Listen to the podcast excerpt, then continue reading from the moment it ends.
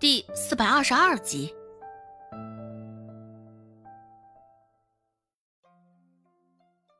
自从周芷接替了这副身子之后，周芷记得他便从未与周有贵有过口头上的交流。只是这一回，为了孟婆子的胳膊，周有贵竟然亲自出动了。你奶毕竟是你奶，平日里他待你不薄。也没少为咱们周家。你是大夫，你一定有办法治好他胳膊的。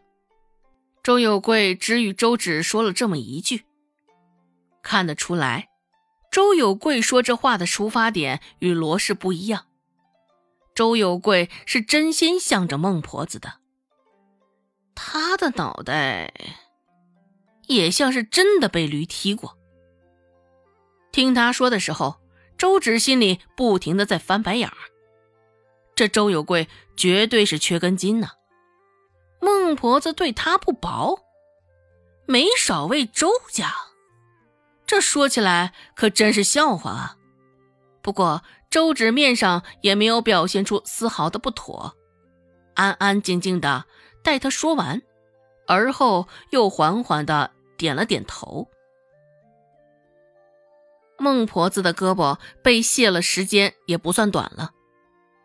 当她渐渐的适应胳膊处传来的疼痛后，周芷再猛一下子将她的胳膊扳回去。孟婆子也是痛得皱起了眉头，皱皱巴巴的手，因为那一刹那的矫正，也是狠狠的攥在了一起。刚想破口大骂，只是瞧见周芷的侧脸。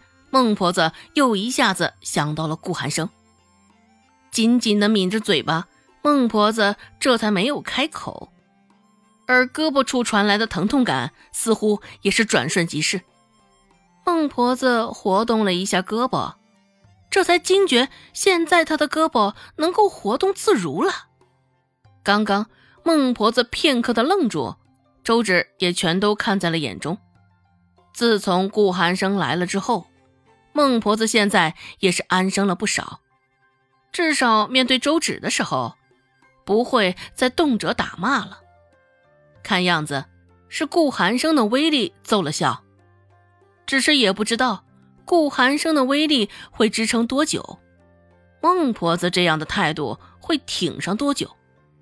孟婆子试着活动了一下胳膊，原先的刺痛感正在快速消退。孟婆子开口问道。呃，这我手现在是没事儿了。当时被顾寒生拧过之后的钻心疼痛，孟婆子现在还记忆犹新。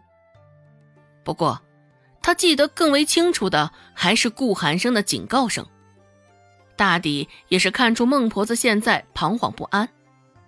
周芷淡淡的说道：“寒生说了，这回是小惩大戒。”还希望奶能够明白寒生的这番心思。周芷这么说，无疑是在提醒孟婆子当心着头上悬着的那把刀，谨言慎行。若不然，上头的那把刀随时可能掉下来。孟婆子听了他的话，脸上的表情也是忍不住一阵抽搐，看了周芷一眼。见他不像是暗中窃喜的模样，孟婆子这才没有吭声。翌日，周芷也是起了个大早，先去骊山上将埋下的银两挖了出来，而后又上了一趟客栈。不过，等他走到客栈的时候，天色已经亮了，镇上街道两旁的叫卖声也已经此起彼伏。相当热闹了。周芷走进昨天的那家客栈，掌柜的也是一眼就认出了周芷，虽也没有拦住他，由着他直奔楼上而去。原本以为这个时候那个男子应该还躺在床上没醒呢，所以周芷也没有礼貌性的敲门，直接就推门而入。只是没想到，那个男子醒了，貌似。还正在换衣裳，好在他换衣裳已经进入最后一个步骤，身上也不是赤条条的。从周芷的角度看过去，只能看到他微微裸露在外的胳膊，而那光溜溜的胳膊，亦不过是一晃而过。周芷还没有反应过来，那男子便已经穿戴好了。原本露在外头的那截胳膊，也正好遮住了。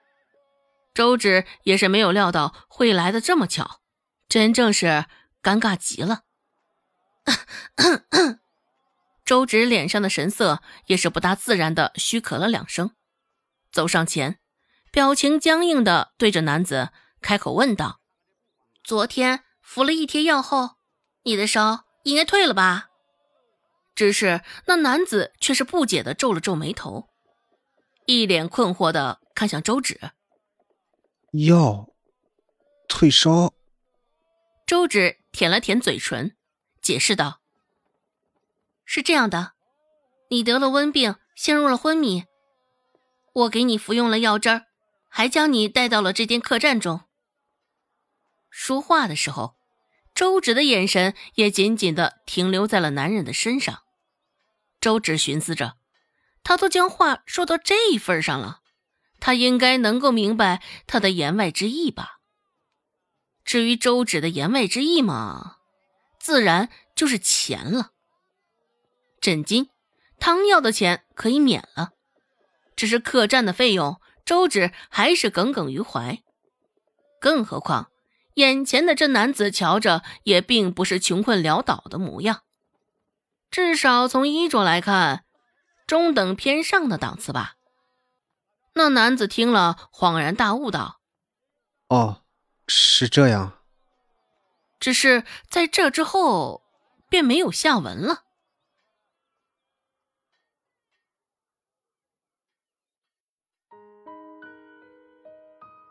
本集播讲完毕，感谢您的收听。